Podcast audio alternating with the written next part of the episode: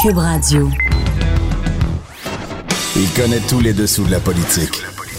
L'économie, la santé, le transport. Chef du bureau d'enquête de l'Assemblée nationale. Antoine Robitaille. Là-haut sur la colline. Cube Radio. Ben oui, c'est en direct du Cochon, de Cube, euh, sur la colline, qu'on vous souhaite un excellent mardi. Euh, beaucoup d'actions sur la colline quand même. Euh, il va y avoir une période de questions à 14 heures, comme souvent, comme toujours, les mardis. Il, reste, trois semaines, par exemple. Après ça, ça va être le long congé. Il y a des commissions parlementaires aussi, beaucoup de scrum dans les, corridors. Et donc, beaucoup de sujets pour nous. C'est toujours intéressant. Il y aura José Legault, d'ailleurs, euh, qui sera avec nous, la chroniqueuse et politologue euh, au Journal de Montréal.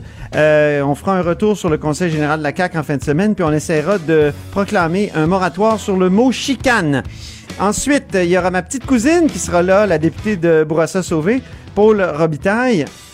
On va discuter d'immigration. C'est une ancienne commissaire à l'immigration, hein, au, statut de réfugié pour être plus pré- pré- précis. Et on discutera de tout ça. C'est un dossier euh, qu'elle qu'elle maîtrise bien. Et euh, aussi, euh, elle est critique en cette matière-là pour un projet de loi très important, le projet de loi sur l'immigration, évidemment, et qui entame son, son étude article par article. Il y aura Andrés Fontecilla aussi de, de Québec solidaire qui sera là. On va discuter crise du, du logement. Et enfin, ben, on termine l'heure érotisée parce qu'on va parler de constitution avec Patrick Taillon, notre prof euh, de droit préféré. Et on va discuter d'avortement aujourd'hui. Mais d'abord, il y a un compteur et un vadrouilleur dans le cochon. On commence par le vadrouilleur Marc-André Gagnon.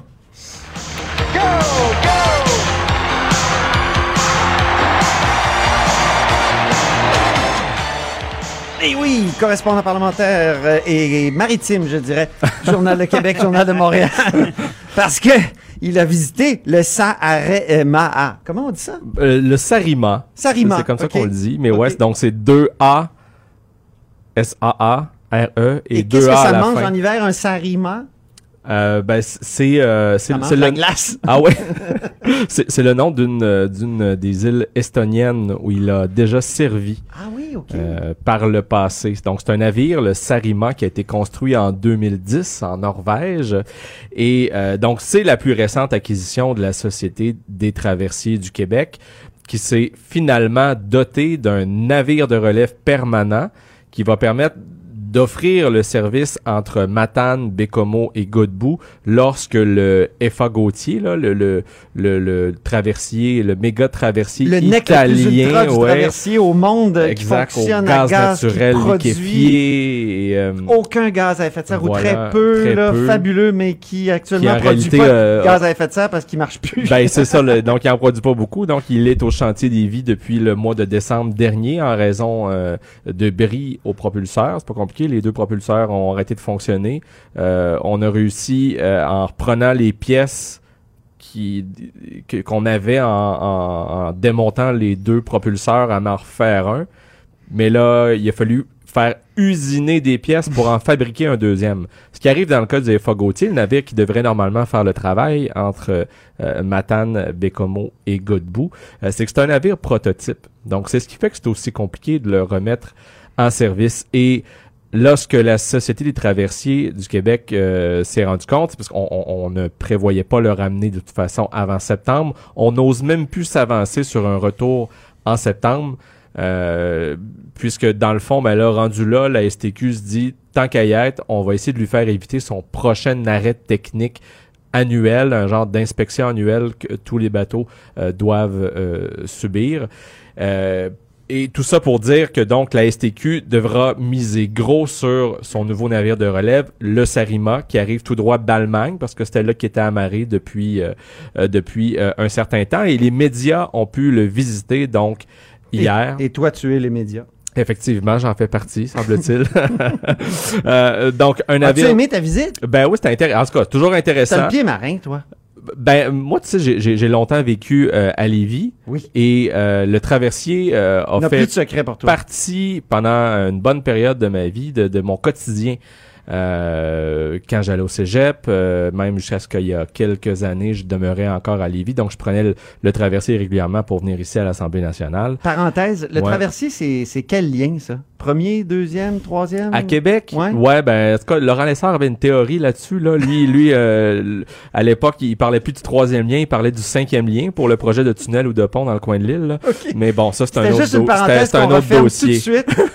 Revenons au Sarima. Ouais, pour ce qui est du Sarima, euh, ben écoute, c'est un navire qui est résolument euh, plus récent que l'Apollo. Hein. L'éphémère est, très rouillé, euh, traversier. Euh, J'ai envie de rire depuis le début de ta qui n'a finalement fait que quelques traversées au début de l'année. Aucun bon sens. là. Ben c'est ça. Donc c'est une série de, de, de cafouillages, d'accidents. Euh, L'Apollo a fait euh, un doublé de collision euh, d'une rive euh, à l'autre jusqu'à temps qu'on le retire après quelques traversées en début d'année. Ça, c'est un vieux rafio qu'on avait payé euh, 2 à 3 millions de dollars.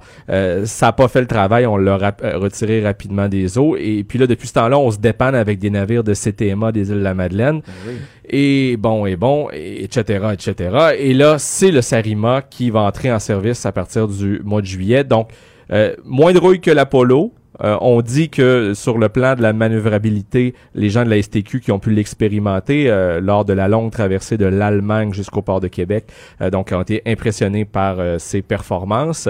À l'intérieur, les gens de la STQ disaient en résumé que c'est un navire qui est extrêmement propre, c'est ce qu'on a pu constater. Évidemment, un peu partout, on voit des enseignes, des affiches qui sont rédigées en allemand. On comprend que ça, ça va être remplacé. D'ailleurs, il y a un endroit, c'était marqué « pas de café ». Désolé, j'ai mon, mon, mon allemand euh, est pas très bon. Ben oui. Ben alors, je ah, ben, voyez, voyez-vous, que donc, ils- germanophile, ils, ils, toi. ils annoncent du café aux potes, mais non, semble-t-il que la, la traduction libre On demandera à Annabelle n'est pas, Blais. n'est pas ça. Donc, voilà. Annabelle Donc, Blais doit a- avoir le secret.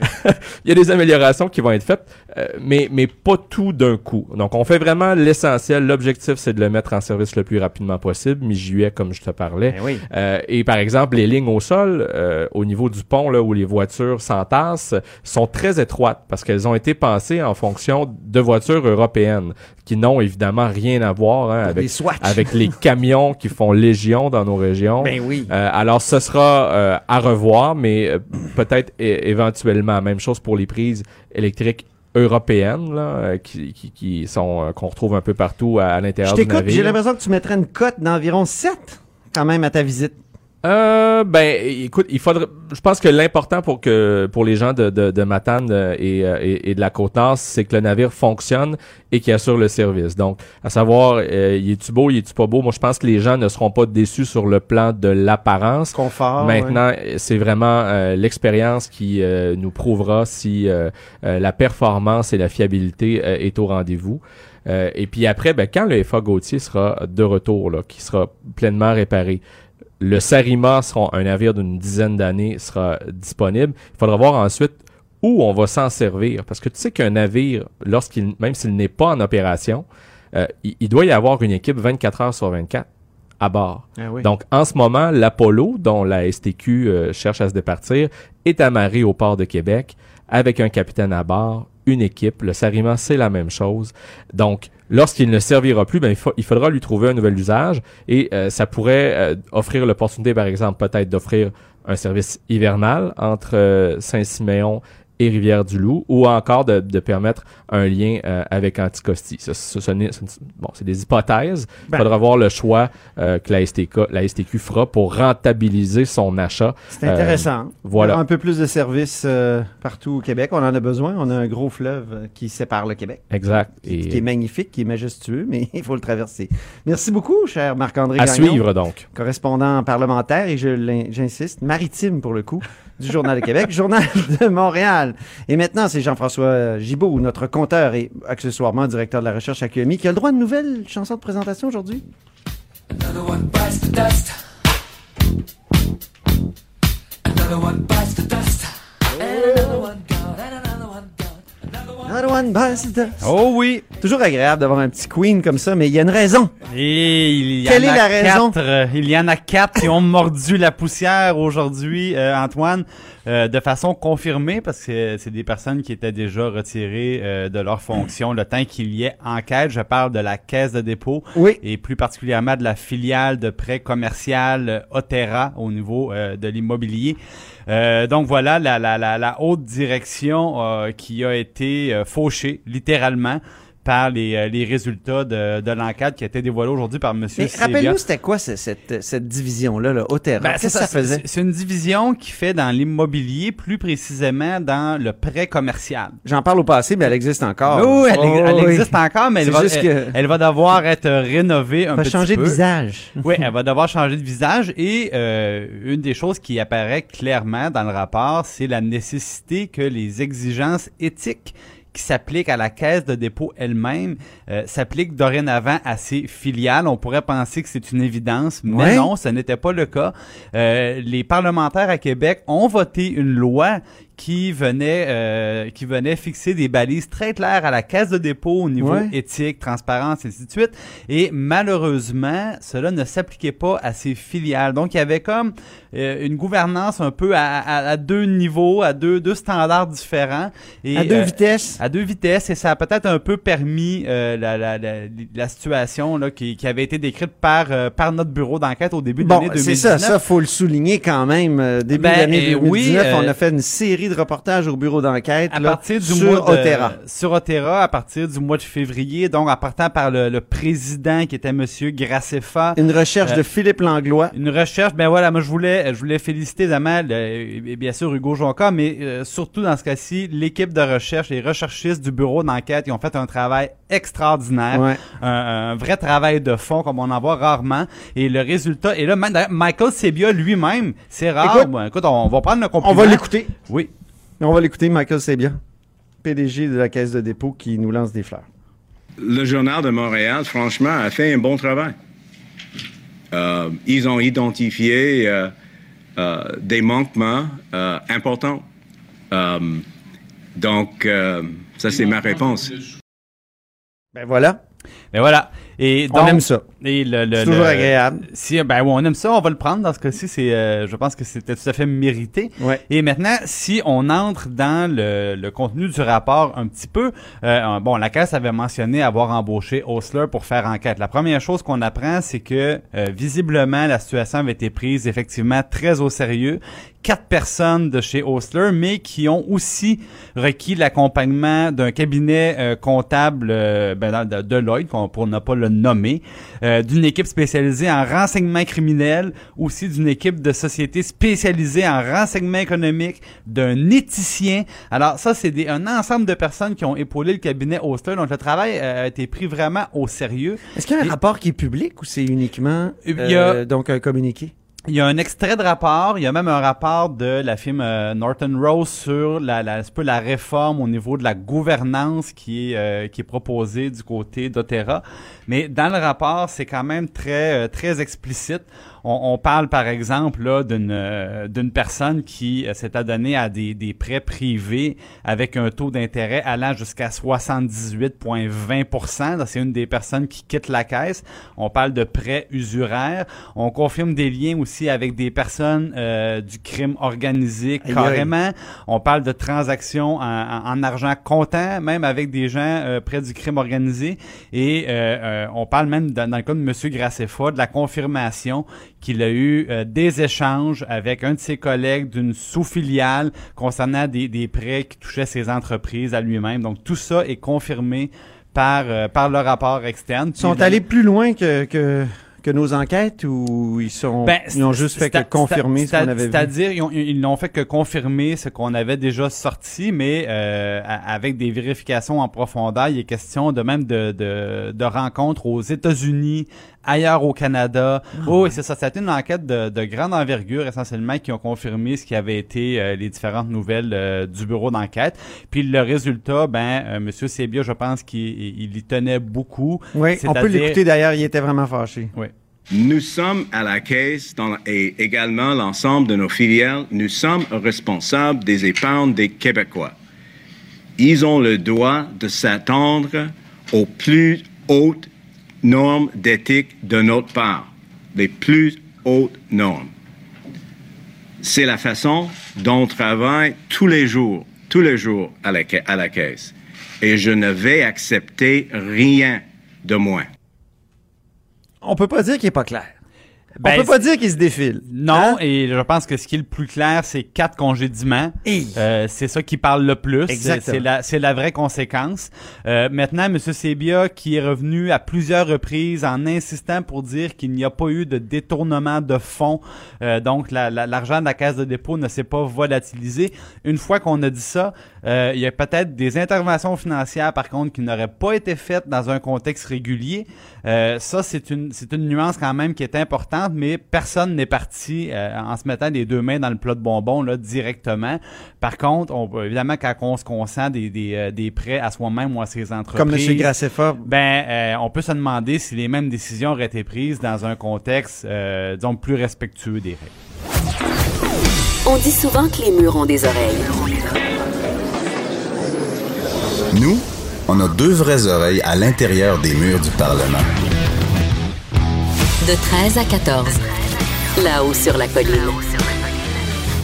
Alors, on est de retour et on va aller rejoindre tout de suite euh, José Legault, qui est politologue et chroniqueuse au Journal de Montréal. Bonjour, José. Bonjour Antoine. Ça fait longtemps qu'on s'est parlé. Ben oui, ben oui. Pourtant, on Ça- s'est on s'est pas chicané. Non! Mais j'ai beaucoup aimé ton billet sur la chicane. Et, et- et c'est vrai que c'est un mot qui, euh, qui fait florès au Québec, euh, qui, est- qui est populaire, qui, qui est comme une... Je, parle de ces mots-là souvent, et c'est comme ça que tu les Oui. décris, comme une sorte d'algue. Tu sais, des algues euh, qui tuent la vie dans un, dans un, dans un lac, là, genre des algues bleues. Là. Chicane, Oui, c'est un beau cas au Québec, et tu réclames un moratoire sur ce mot, sur l'utilisation excessive de ce mot.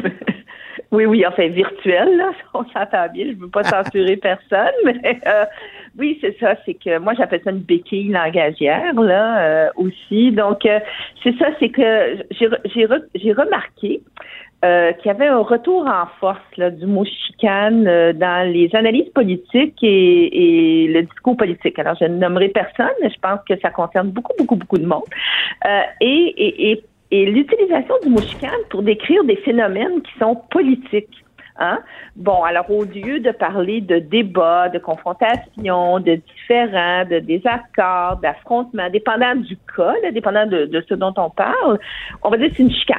Hein, fait que la chicane constitutionnelle, ça c'est de retour. Chicane. Là, maintenant, on parle même de chicane commerciale avec la oui. Chine ou avec les États-Unis. Euh, Le, le mot chicane est partout. Et le problème avec ça, Antoine, c'est que, puis je suis sûre que tu vas être d'accord avec moi, c'est que ça, premièrement, ça infantilise les citoyens. Hein, pre- première C'est des bien choses. ça- C'est ça bien dit. Il y, a, il y a- il y a un côté enfantin à cette, euh, à cette façon de, de, de, de- comment dire, euh, d'écrire les choses comme une chicane. ouais.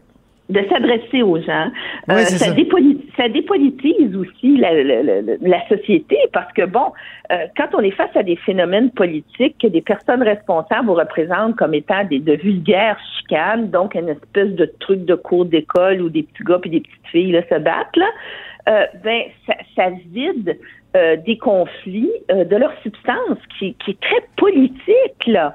Bon, euh, je donne comme exemple, par exemple, ben, par- je donne comme exemple, par exemple, c'est bien dit ça. Euh, euh, François Legault, on dit que François Legault se chicane avec Justin Trudeau. On entend ça partout maintenant, mais il chicane pas avec Justin Trudeau. Et il a tout simplement une vision du fédéralisme qui est aux antipodes de celle de- de- du premier ministre du Canada. Il faudrait dire au Parti québécois. Hein, de- de- pendant combien d'années on a dit que c'était un parti chicanier? Hein? C'est un parti Oui. où les gens se chicanent. Mais ils se chicanaient pas, ils débattaient. C'est pas, Oui. la même Ben, chose, me c'est- c'est semble-t-il. c'est pas tout à fait faux en même temps que c'est un parti qui aimait tellement débattre qui avait l'air d'un village gaulois de- d'Astérix, Ben, qui aimait se battre. ça. Mais c'est un parti conflictuel, c'est-à-dire c'est un parti qui, qui multiplie les con- qui multipliait, euh, parce que là il n'y a plus beaucoup de débats, mais en tout cas, mais qui multipliait les conflits. Mais c'est pas, c'est pas des, en, en politique on ne se chicane pas, on va se chicaner euh, dans nos vies de tous les jours là, sur des niaiseries ou des choses importantes. Mais dans l'arène politique, encore une fois, on a des débats, on a des, on a des différends, on a des confrontations. Ça dépend de la situation. Mais je trouve que le, ce retour en force là euh, moi, il m'inquiète. Il m'inquiète et je l'entends sortir de, de la bouche euh, de beaucoup, beaucoup de monde et je le lis sous la plume de beaucoup, beaucoup de monde. Euh, et, et, et même le premier ministre en parle. Et les, bon. Et, et il y a aussi un autre mot. Là, Le premier ministre Trudeau, surtout, hein? Le premier ministre Trudeau, oui, je trouve, Trudeau, surtout. c'est ben c'est ça, mais ça banalise tout, ça infantilise les gens. Euh, Ce qui m'énerve, euh, c'est qu'il on- va dire à l'égard du Québec euh, qu'il y a une chicane, il veut pas retomber dans les chicanes constitutionnelles, Voilà. mais quand il Voilà. parle des autres communautés ou des autres minorités au Canada, c'est toujours extrêmement euh, cérémonial, solennel et tout ça. oui, oui, quand il est question du Québec, qui a été écarté de la Constitution canadienne en, en 82, là, c'est une chicane. C'est pas, c'est pas important, faut plus en parler. chicane, C'est ça. Et puis, mais ça, c'est une façon de marginaliser, de banaliser aussi. Euh, Il y a un mot qu'on commence aussi à entendre, euh, pas autant que chicane, mais c'est- comme un dérivé. Hein? C'est le mot Ouais. chialer. Le mot chialer. Euh, et là, j'entends des politiciens de plus en plus dire, bon, euh, le parti d'opposition est en train de chialer. ben, Ouais. c'est- pas du chialage. ce, ce sont des positions différentes qui sont exprimées et c'est ça la reine politique. Alors, je veux pas jouer euh, Antoine à la police de la langue. là. Mais vas-y, Euh, vas-y, ça nous, moi, ça me dérange pas. vocabulaire, mais je pense que ce serait important euh, que ce soit dans la reine politique, que ce soit nous du côté des médias. Puis là, je parle de tous les médias confondus là, qui, qui, qui font référence au mot chicane tout le temps. C'est d'en prendre conscience. Première des choses, quand ça sort de notre bouche, pourquoi on dit ça? Est-ce que c'est vraiment euh, ce dont on parle? Évidemment, ce n'est pas ce dont on parle quand on fait de l'analyse politique. C'est la même chose euh, avec les politiciens. Euh, Lorsqu'ils utilisent le mot chicane, bon, on sait bien que c'est pas d'une chicane dont il est question. Alors moi, j'ai écrit Mm. J'ai- ça en toute modestie là pour essayer. Mais j'ai- une de- dernière de- question. une ré- de, de provoquer Oui. une réflexion sur ce mot-là. tu sais. Tu l'as fait en tout cas dans mon cas. Puis j'ai une dernière question. Est-ce que tu penses que la, la volonté aujourd'hui des politiciens de parler euh, comme ils parleraient euh, n'importe où, de, de, de faire fi Oui. de l'importance des niveaux de langage, fait en sorte Voilà, que souvent on voilà. emploie des mots qui sont imprécis. Mm, mm. Et chicane, Oui. c'est le cas. Hum, Oui, c'est imprécis, mais moi je te dirais que non seulement c'est imprécis, mais c'est faux. Alors euh, c'est Mm. c'est contre ça que j'en ai. Et puis c'est très c'est très sournois comme euh, comme effet dans le débat public. Mais, Euh, mais moi, ce que j'essaie de te dire, c'est que je pense que c'est. Les politiciens essaient d'être euh, authentiques, parlent euh, un peu comme ils nous Oui, parleraient euh, dans, Ouais. dans un... Oui, c'est ça, avec un, un- un ton et des, des- des mots familiers, Ouais. mais on perd en précision en- quand, quand on fait tout ça. À fait. Tout à fait. Et puis, euh, mais, mais je te dirais que dans, dans le cas du mot chicane, euh, tu as tout à fait raison, mais il y a aussi un élément, euh, je sais pas s'il est con, je pense qu'il est conscient chez certaines personnes et inconscient chez d'autres. Je pense qu'il est conscient euh, chez Justin Trudeau, par exemple, comme tu as donné une très, très, très, très bonne illustration de ça. Euh, c'est, je, je pense que c'est vraiment fait pour banaliser et dépolitiser le contenu euh, d'un débat ou d'une confrontation ou d'un conflit. Prends tous les mots que tu voudras qui sont beaucoup plus justes, hein, qui décrivent la réalité. Mais c'est ça, le, c'est ça le côté sournois du mot chicane quand c'est servi à toutes les sauces euh, dans les médias et euh, dans, dans la classe politique. Mais Ben, à- merci à beaucoup d'avoir, euh. Merci d'avoir repolitisé euh, tout ça euh, à notre micro à la haut sur la colline, José Legault. Merci Antoine. Donc, c'était José Legault, politologue et chroniqueuse au Journal de Montréal. Dans quelques instants, il y aura Paul Robitaille avec nous, donc euh, qui, est, euh, qui est évidemment euh, élu de Bourassa-Sauvé. Chef du bureau d'enquête de l'Assemblée nationale.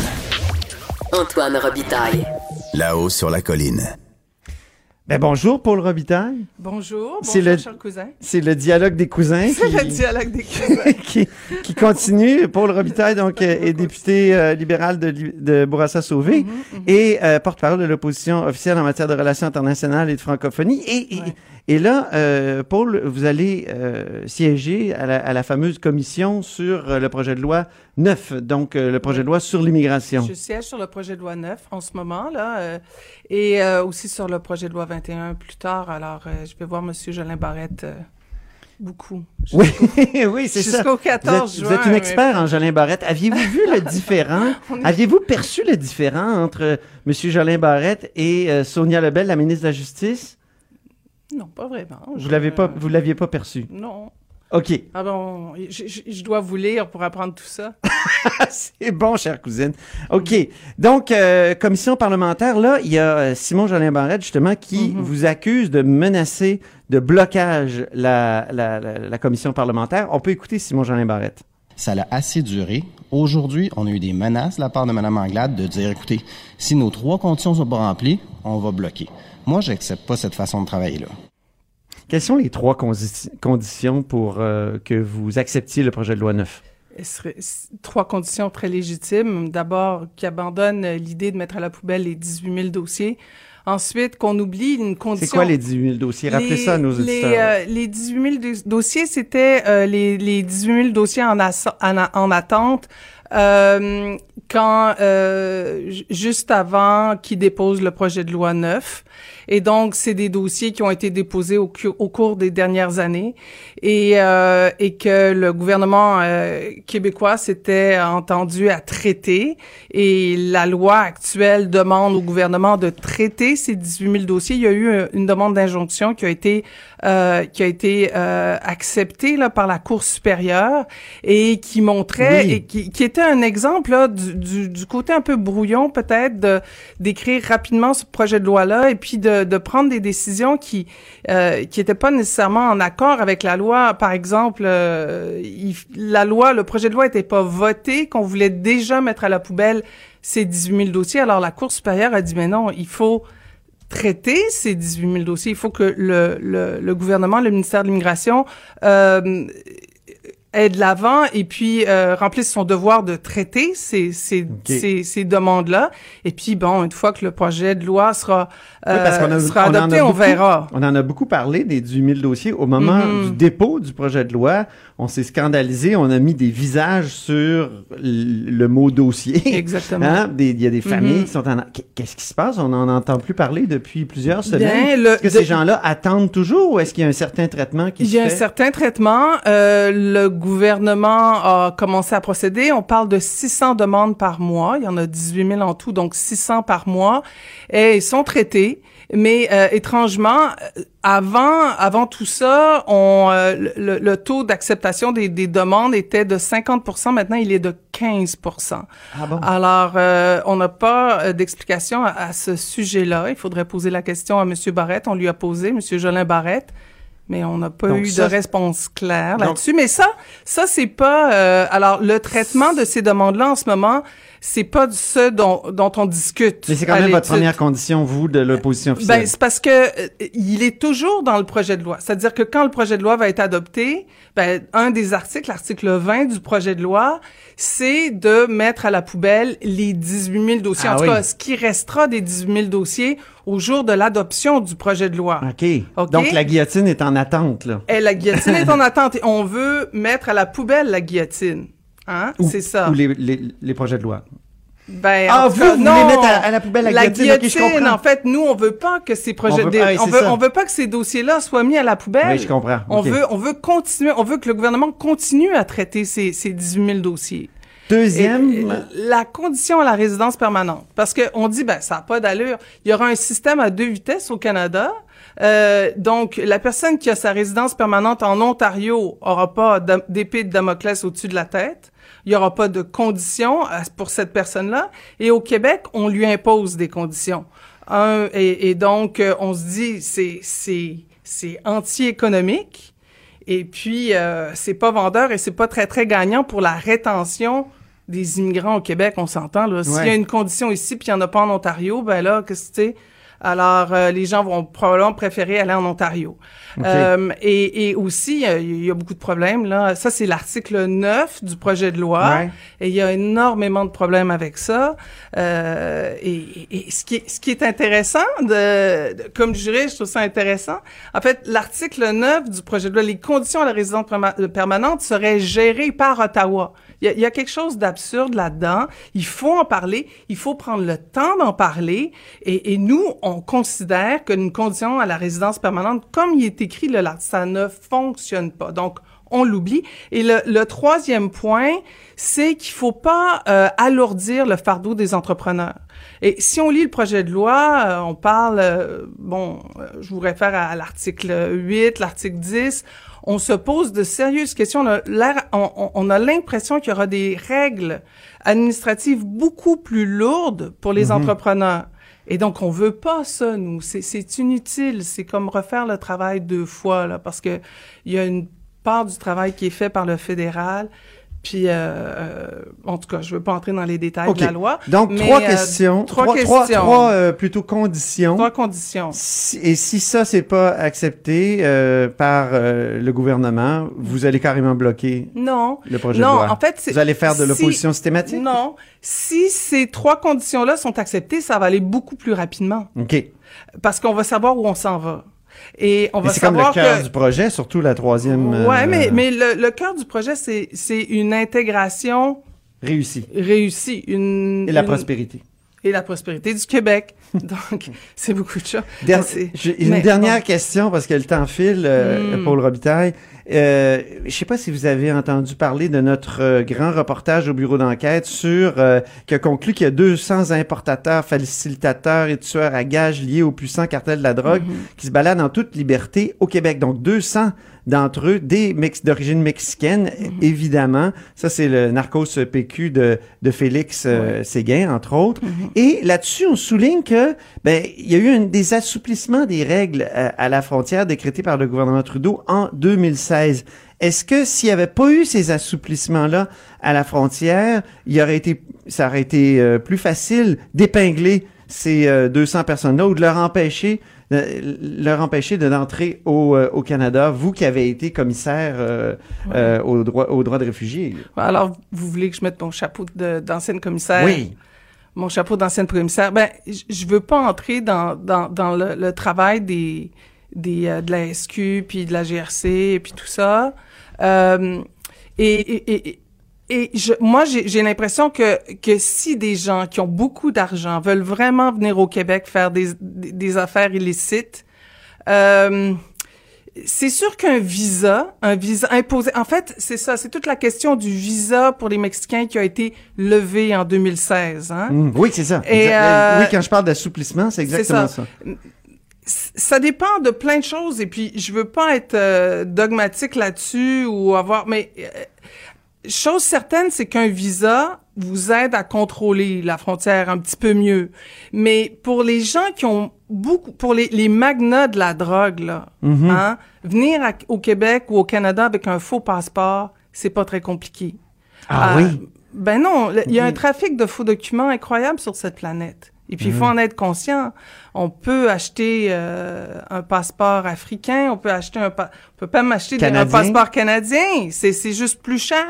Mais Ça- alors, il y a toutes sortes de magouilles sur cette de- planète. Il y a plein de trucs dans ce passeport-là, de, de, de, de Oui, je sais pas c'est comment plus appeler ça. Y a difficile probablement de, de oui, mais souvent ils vont voler un passeport canadien, donc ça va être un passeport authentique, mais on a changé, euh, on, on a on a on a truqué la photo, on a Est-ce qu'il y en a qui peuvent essayer de passer par la voie des, des, des statuts de réfugiés? il y a ils peuvent, mais ils sont, ils, ils pourraient, euh, c'est sûr. euh, tout est possible, mais moi, je- si j'étais eux, j'aurais pas fait ça. Non. Parce que une fois qu'on demande l'asile, on doit prendre l'empreinte digitale. Ah, Et quand on en prend l'empreinte digitale, alors là, il y a, euh, il y a des échanges d'informations entre la GRC et euh, les services américains, les services britanniques, les services australiens, les services nouve- nou- nouveau-zélandais. Et, euh, et là, euh, si la personne a été fichée aux États-Unis, c'est très facile de le savoir, même s'il a falsifié, même si c'est pas son vrai nom. Alors, euh, mais il y a toutes choses, toutes sortes de choses illicites. Il y a, il y a un trafic de faux documents qui est qui est, euh, comment je pourrais dire? Terrifiant. Ou fleurissant. Ah oui? Mais euh, et, et ça, euh, nos services de sécurité le savent et je suis sûre qu'ils travaillent très très fort. Ben merci beaucoup Paul Robitaille pour ce- quelques éclairages euh, et d'avoir participé encore au N'importe dialogue des quand. cousins. N'importe quand, cher Salut. cousin. Bye bye. Donc Paul Robitaille, député de Bourassa-Sauvé. Après la pause, euh, on va s'entretenir avec Andrés Fontecilla, député euh, de Québec solidaire de Laurier-Dorion au sujet de la crise du logement. Là-haut sur la colline. Sur la colline. Alors, euh, m- Monsieur je l'attends. Je pense qu'il est à la porte. Il peut ouvrir la porte. Il est au téléphone. Oui, bonjour, euh, Monsieur. Oui, bonjour. Bonjour, monsieur. Oui, donc, crise du logement. Euh, comment on peut, euh, comment dire, aboutir à la conclusion qu'il y a une crise du logement euh, à Montréal? À partir de quel taux, par exemple, d'occupation de, de logement? Ben, euh, de façon très simple, on aboutit à la conclusion d'une crise de logement parce qu'il y a des gens qui cherchent un logement à louer et qui n'en trouvent pas et qui risquent de se retrouver à la rue les 1er euh, juillet prochain. Les, c'est mesuré euh, par, euh, concrètement par ce qu'on appelle le taux d'inoccupation qui est très très bas partout au Québec, dans toutes les, les villes de 50 000 habitants et plus. Même les petites villes comme Gaspé font face à cette crise du logement. Seulement à Montréal, c'est 1,8 euh, le taux d'inoccupation, qui est très bas. Et pour les logements famille, donc euh, 5, euh, 5,5 et plus, c'est euh, 0,8 à toute fin pratique inexistante. Nous, on avait euh, depuis longtemps qu'on sait que cette crise-là euh, s'en venait. On a averti la ministre à plusieurs euh, reprises. On a, on met des solutions de l'avant, mais euh, on constate qu'il n'y a pas grand-chose qui a été fait et on va devoir gérer la crise le 1er juillet prochain.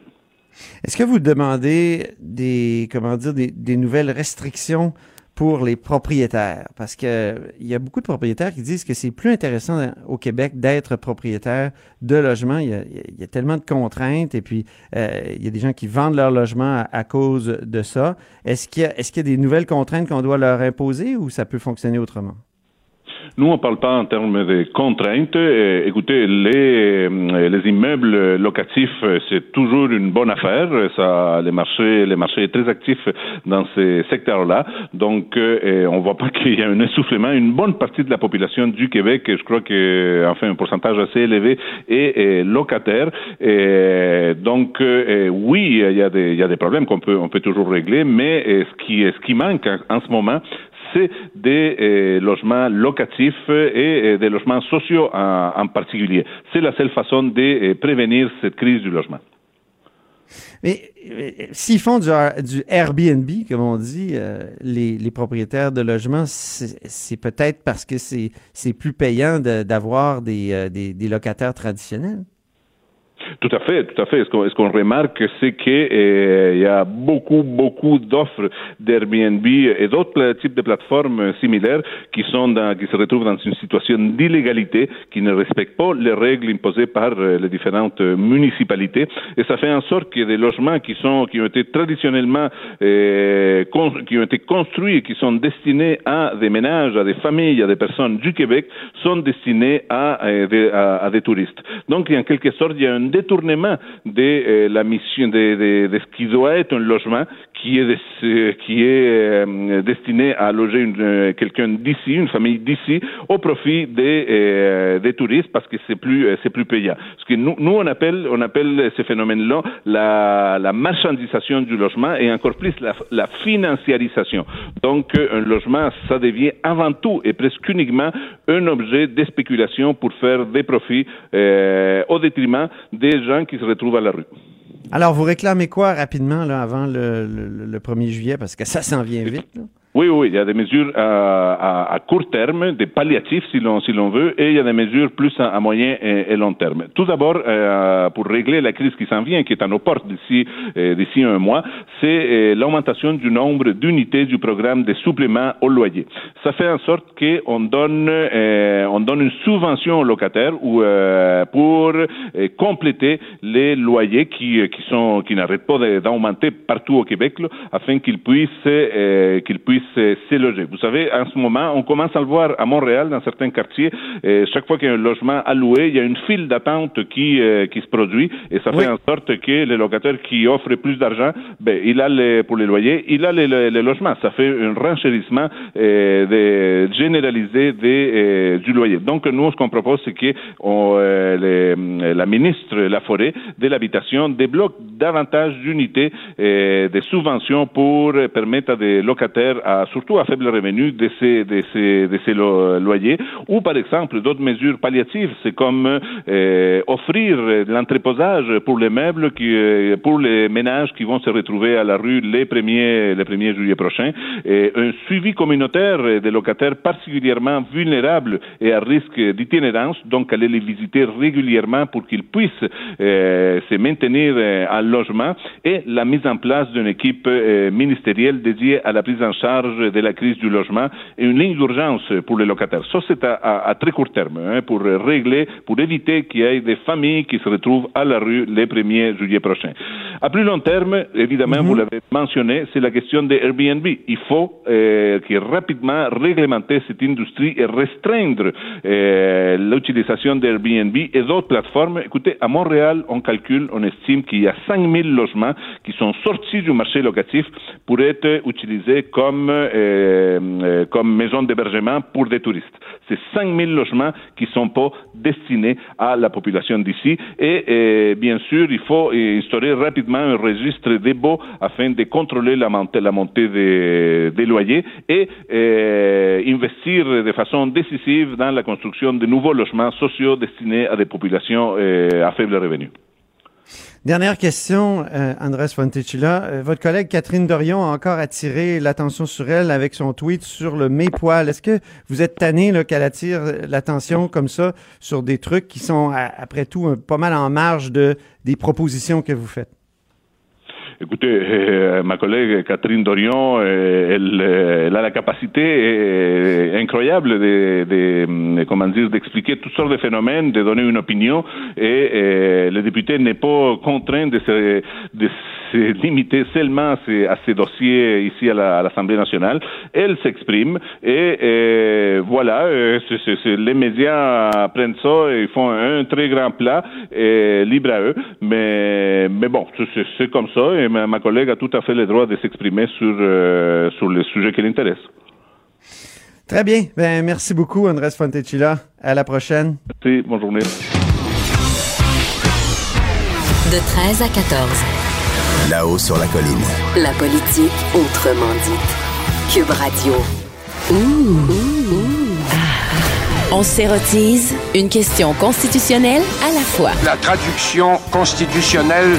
La question constitutionnelle. Et oui, c'est Patrick Taillon qui est là, professeur de droit euh, à l'Université Laval et jogger aussi. Hein? Oui. On, on le sait parce que dégouline de soir actuellement. Exactement, je suis en sueur, en chair et en os. oui, exactement. Écoutons d'abord une chanson qui va lancer finalement la chronique euh, de- d'aujourd'hui.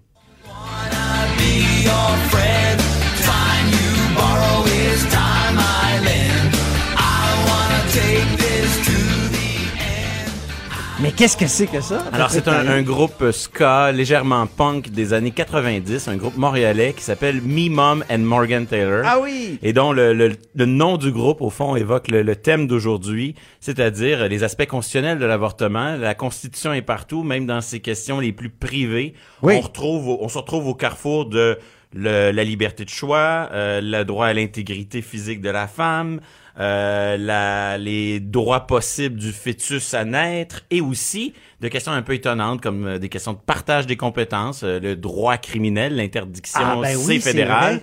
la santé, les professionnels qui administrent euh, les interruptions volontaires de grossesse, ça relève de, du provincial.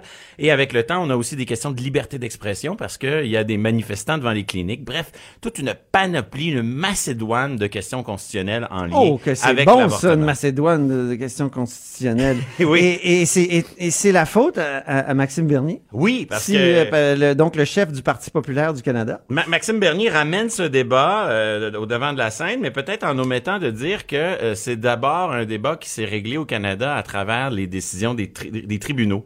Hein, il faut se replacer au début des années 80 alors que les catalogues de droits et libertés viennent d'être adoptés. Et là, au fond, les deux camps, les pro-vie comme les pro-choix, vont essayer de mobiliser ces droits-là euh, pour euh, au service de leurs revendications. Donc, euh, il faut rappeler que depuis 1869, l'avortement était sévèrement réprimé. C'était l'emprisonnement à perpétuité. Ah oui. Et puis en 1969, on avait créé une exception, l'avortement thérapeutique. Donc, quand la vie de la femme était en danger, on pouvait pratiquer un avortement. Donc, pour les pro-vie, cette exception, c'était déjà trop libéral, d'où l'affaire Borowski. Borowski, c'était un militant pro-vie. En quelle année ça? Euh, début des années 80, Ok. euh, avant les affaires Morgan Taylor. Et, et c'est une cause importante parce que on arrive devant le tribunal avant même de débattre du fond de l'affaire et on dit, Monsieur Borowski, vous êtes ni une femme euh, enceinte, vous n'êtes pas un fœtus, vous n'êtes pas un médecin, donc vous n'êtes pas du tout concerné par l'affaire. Retournez ouais. chez vous. Ah ouais, c'est bon. Et l'affaire Borowski va être euh, une, une affaire importante dans le droit canadien parce que c'est la première qui va ouvrir un peu le jeu. Il dit, ben, des fois, on n'est pas directement concerné, mais on peut quand même plaider la charte. N'empêche que sur le fond de l'affaire, Borowski va essuyer un refus. Euh, ça va prendre plusieurs années. Et Il plaidait fin- en vertu de l'article. Au fond, il plaidait le, le, droit à la vie. le droit à la vie du fœtus à naître. Et, au fond, c'est l'affaire Morgan Taylor de 1988 qui va trancher un peu avant Borowski la question en disant, ben, entre cet équilibre, là, entre où on met le curseur entre les droits possibles, hypothétiques d'un d'un fœtus à naître et la liberté de choix de la femme, son intégrité physique, mais la Cour suprême va clairement choisir en faveur de, euh, des droits de la femme. Et donc, on va invalider la- l'article du Code criminel. Et c'est un exemple important pour euh, des fins pédagogiques que j'utilise chaque année parce que Oui. si on ouvre devant nous aujourd'hui sur euh, un bon navigateur web ou dans une version papier le Code criminel et qu'on va lire l'article en question sur l'avortement, je crois que c'est l'article 257, il existe toujours. Et Ah ça bon? montre très bien comment le contrôle de constitutionnalité des lois, ça invalide des lois, mais en vérité, quand on les lit, il y a personne qui assure le toilettage de ces lois-là. L'article est toujours là. On a toujours l'impression, un étranger qui lit notre code criminel dit, ah, l'avortement est illégal. Non, il faut savoir. Il n'y a pas de note en bas de page qui nous dit que l'arrêt Morgan Taylor a invalidé tout ça. Bon, ensuite de ça, euh, le débat se, se déplace vers le partage des compétences, vers le fédéralisme. Parce que Oh, qu'on aime ça. à partir du moment où le code criminel n'est plus valide, ben, il faut maintenant encadrer la pratique médicale de l'avortement. Et là, on a des provinces plus conservatrices que d'autres qui vont euh, dire, ben, pas d'avortement dans les cliniques privées, seulement dans les hôpitaux, qui vont restreindre le plus possible l'accès. Et donc, on va arriver à l'arrêt Morgan Taylor numéro 3, c'est-à-dire qu'encore ce célèbre médecin qui va défier la loi euh, dans la- une province de l'Atlantique Oui, pour parce qu'il faut dire, il n'a pas pratiqué qu'au Québec. Hein, non, ça, non, dans, dans plusieurs provinces, effectivement, il a ouvert ça. des cliniques. Et là, l'avortement est légal, mais dans cette province, on, lui- on lui interdit de le faire euh, dans une clinique privée. Et donc, il va dire, ben, ces interdictions-là, c'est du droit criminel déguisé. Au fond, Ah. le caractère véritable, le but et les effets de la loi, c'est de faire par la porte d'en arrière ce que les provinces n'ont pas le droit de faire, c'est-à-dire recriminaliser l'avortement. C'est ça. Et donc, en vertu du partage des compétences, on va invalider ces lois provinciales trop restrictives. Ah oui. Là, on est rendu en 88. Oui, l'affaire d'Aigle contre Tremblay, les pro-vie reviennent à la charge avec un père, M. Tremblay, qui veut empêcher une future mère, Mme Daigle, d'avorter. Et il le fait au nom des droits du fœtus à naître et ça va cette affaire, ça va se rendre jusqu'en Cour suprême. Ah oui, et ça va vraiment mettre fin à la théorie selon laquelle le fœtus aurait des droits constitutionnels. On va dire non, non, il n'a pas de droits. Euh, et, tout ça va être confirmé dans les années 2000 par une affaire un peu troublante. Hein? Euh, euh, une femme qui souffre d'une dépendance à la drogue, qui, je crois, elle signifiait de la colle, et qui se voit menacée d'une ordonnance de détention parce qu'elle est enceinte pour protéger le fœtus. Et entre les droits du fœtus et la liberté de la femme de ne pas être détenue, on va privilégier euh, les droits de la femme. Donc ça, c'est aussi une autre décision au début des années 2000 qui va venir confirmer définitivement que le fœtus n'a pas de droit au Canada. Dans l'équilibre des droits, les tribunaux ont clairement choisi. Donc, ça, diffère euh, avec ce qui se passe aux, États-Unis, où il y a Roe versus Wade, qui est la fameuse décision qui a, a scellé finalement l'interdiction euh, de, de l'avortement. Quoique dans les, aux États-Unis, il y a les États qui peuvent intervenir. On l'a vu en Alabama. Ben, au, Maintenant, Ca- au malgré, Canada euh, aussi, les provinces Ouais. peuvent adopter des lois pour encadrer Je pense les, la le soin de santé. si je ne m'abuse. Euh, euh, Les provinces peuvent adopter aussi, comme au Québec, le code civil sur euh, qui, qui établit certains droits Ouais. pour les personnes. Ouais, ouais. Mais ce, que- ce à quoi on a assisté dans les dernières années pour les pro-vie, c'est qu'ils ont ils ont délaissé le terrain judiciaire parce que ça n'a pas été du tout payant pour eux. C'est vraiment les pro-choix qui ont gagné devant les tribunaux au Canada pour aller devant le terrain législatif. Donc, surtout sous les années Harper, il y a eu une succession de dépôts de lois, de projets de loi qui euh, ont tenté, par exemple, d'interdire l'avortement après 20 semaines, euh, ou qui ont voulu euh, durcir les peines pour des infractions qui seraient commises à l'encontre d'une femme enceinte. Mhm. Donc, essayer d'introduire l'idée que le fœtus a le droit à une protection du législateur euh, que la Constitution ne lui reconnaît pas. Et c'est un peu ça que Maxime Bernier, quand il fait... Oui, quand 20 il- semaines, il en a parlé. quand il fait euh, des clins d'œil au Provi, c'est un peu ça qu'il leur dit. Il leur dit, ben moi, je vous empêcherai pas d'adopter ces projets de loi qui, sans remettre en question le droit à l'avortement, parce que pour euh, remettre en question le droit à l'avortement, il faudrait, il faudrait ouvrir la Constitution, modifier la Charte canadienne, mais des, es- des lois qui vont venir, euh, je dirais, euh, définir un statut juridique au fœtus pour essayer de tirer la couverte de façon subtile, mais tu dis néanmoins faudrait réelle. rouvrir la Constitution? Je, je, je veux juste arrêter Ben, là-dessus pour- parce que j'ai comme l'impression que est-ce qu'il pourrait pas y avoir simplement un changement de jurisprudence, Oui, oui, ça aussi c'est possible. comme dans l'aide médicale à mourir par exemple, Oui, en- qui est en- un changement de jurisprudence assez con- considérable. En effet, euh, pour remettre en question l'arrêt Morgan Taylor sur la- le, le droit des femmes de choisir de se faire avorter ou pas, sur le libre choix, un- il y a deux avenues, soit un renversement de jurisprudence, mais ça je, je vois pas Non, euh, l'horizon, ou sinon une modification de la Constitution, et ça non plus je vois pas à l'horizon. C'est pour ça que le jeu des pro-choix, Ouais. c'est de jouer sur des lois qui sont un peu en marge et qui vont venir définir un statut juridique au fœtus pour éventuellement, dans plusieurs décennies, peut-être influencer un revirement Ah de oui. jurisprudence. Et c'est un petit peu ce à quoi on assiste aux États-Unis depuis des années, espèce de jeu de bras de fer pour venir euh, jouer dans tout ça. Un autre terrain de jeu, si je peux dire, pour les pro-vie, Oui. c'est la liberté d'expression. Donc, euh, on ne peut pas empêcher les, les- la liberté de choix des femmes, mais on va les intimider, si je peux dire entre guillemets. Comment? Comment, En ouais. organisant des manifestations devant les cliniques privées d'avortement. Et évidemment, ben, les femmes qui vont aller dans ces cliniques vont se sentir un peu intimidées par la présence de ces manifestants. Et là, il y a une question constitutionnelle aussi. oui, a- parce que la liberté d'expression. Est-ce que c'est la liberté d'intimider au fond, Oui. la liberté de terroriser? Non, tu sais, euh, ouais, c'est ça. Ben pour les, les tribunaux, là, on n'a pas eu de décision de Cour suprême là-dessus, mais on a eu des décisions de, de première instance. Et il y en a une qui est pendante devant la Cour supré- euh, supérieure du Québec concernant une loi votée euh, sous euh, le ministre euh, Gaétan Barrette. Donc, ce sont des mesures où on, se pose la question, est-ce que d'imposer une restriction à la liberté d'expression de 50 mètres serait convenable? Et généralement, ça passe. Merci beaucoup, Patrick Tarion, professeur de droit à l'Université Laval et jogger de son État. Merci pour ce, ce beau résumé. Et c'est ce qui met fin à la haut sur la colline aujourd'hui. Merci à toute l'équipe. Cube Radio.